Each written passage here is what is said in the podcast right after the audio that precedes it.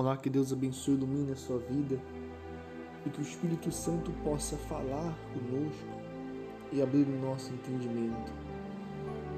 Nós sabemos, como diz a palavra de Deus, que o Espírito Santo é o guia de toda a verdade. Se trouxermos para o lado humano, nós veremos que o Espírito Santo é como um professor. Bom professor, ele está ali para ensinar.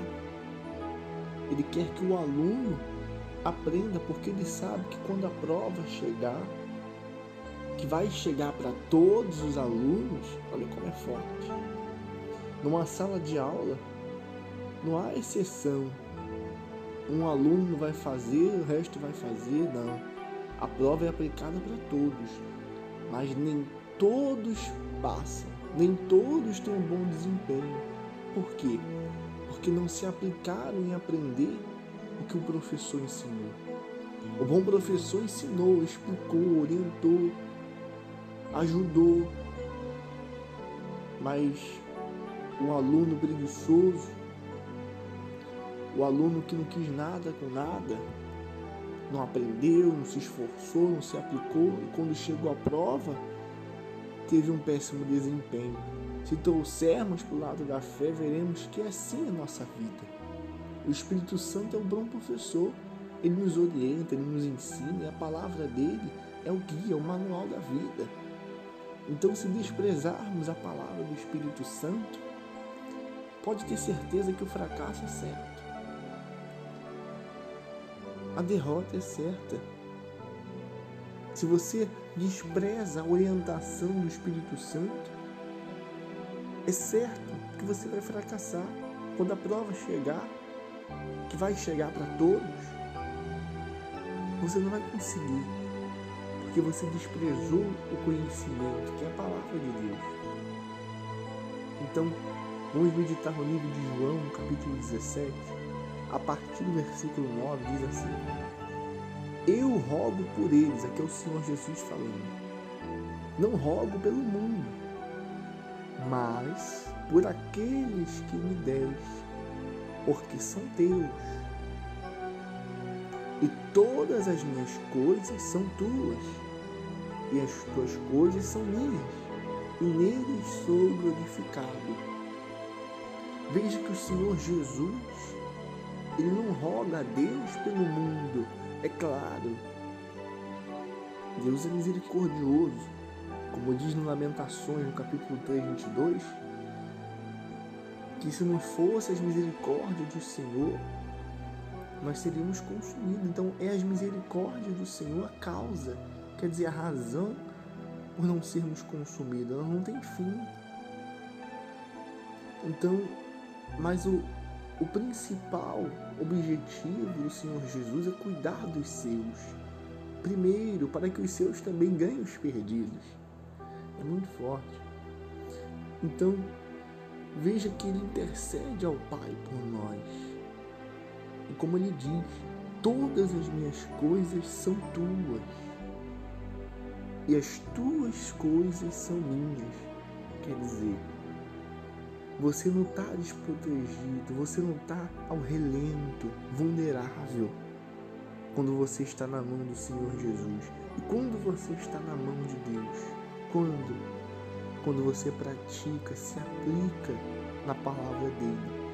Então, automaticamente, quando você obedece, se aplica, se esforça, mediante todas as suas falhas e defeitos, você rompe essas barreiras do seu eu, da sua carne, para fazer a vontade de Deus, você está colocando sua vida na mão dele, no domínio dele.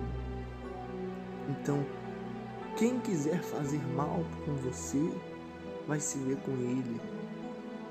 O mal que tentar te atacar não vai conseguir, porque quem pode contra Deus? Ninguém. Então veja que você é de Deus quando você está com a sua vida pautada na palavra dele, quer dizer, obedecendo, sacrificando, E quando você é dele, ele cuida de você, ele cuida de mim, ele cuida da gente. Não tenho que temer, eu sei, é verdade. Tudo na nossa vida, as circunstâncias, tudo à nossa volta, nos impulsiona, nos inclina a gente duvidar, a desanimar, a desacreditar de tudo, de tudo, a fazer a gente, sabe, viver com dúvidas, viver inquieto com amanhã, desconfiado. Mas quando vivemos com a mente de Cristo, que é a palavra de Deus, que é o próprio Espírito Santo em nossos pensamentos, pode vir o problema que for, a dificuldade que for que vai vir, o desânimo vai vir, tanto que o Senhor Jesus disse que no mundo teríamos aflições, quer dizer, as aflições são todas as coisas que acontecem na nossa vida, no trabalho, onde for, na família, são aflições para te desanimar, para me desanimar. Mas ele disse: tem bom ânimo, eu venci. Então, se aquele que venceu o mundo cuida da gente, poxa, a gente vai vencer também. Não espere que amanhã seja um dia de facilidade. Não, nunca vai ser. Hoje foi difícil, amanhã também vai ser difícil. Porque todos os dias temos lutas, umas maiores, outras menores, mas todos os dias temos dificuldade, temos problemas. Mas o maior problema não é ter um problema para resolver. O maior problema é estar sem Jesus e enfrentar o problema.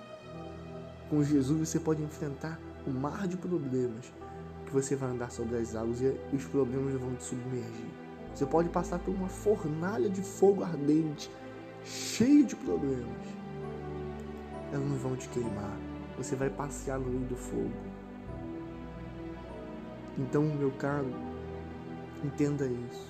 Viva para Deus. Viva para o Espírito Santo, porque é Ele que vai te levar para o céu. É Ele que vai te levar para a glória. Para finalizar, diz assim o versículo 11: E eu já não estou mais no mundo, mas eles estão no mundo. E eu vou para ti, Pai Santo. Guarda em teu nome aqueles que me deste, para que sejam um, assim como nós. Então veja que o Senhor Jesus quer ser um com você, comigo, conosco. Uma aliança. Esse ser um significa fazer uma aliança. A aliança não tem meio, não tem começo, não tem fim. Então, assim seja a nossa vida com Deus, que não tenha fim. Que Deus abençoe a sua vida em nome de Jesus.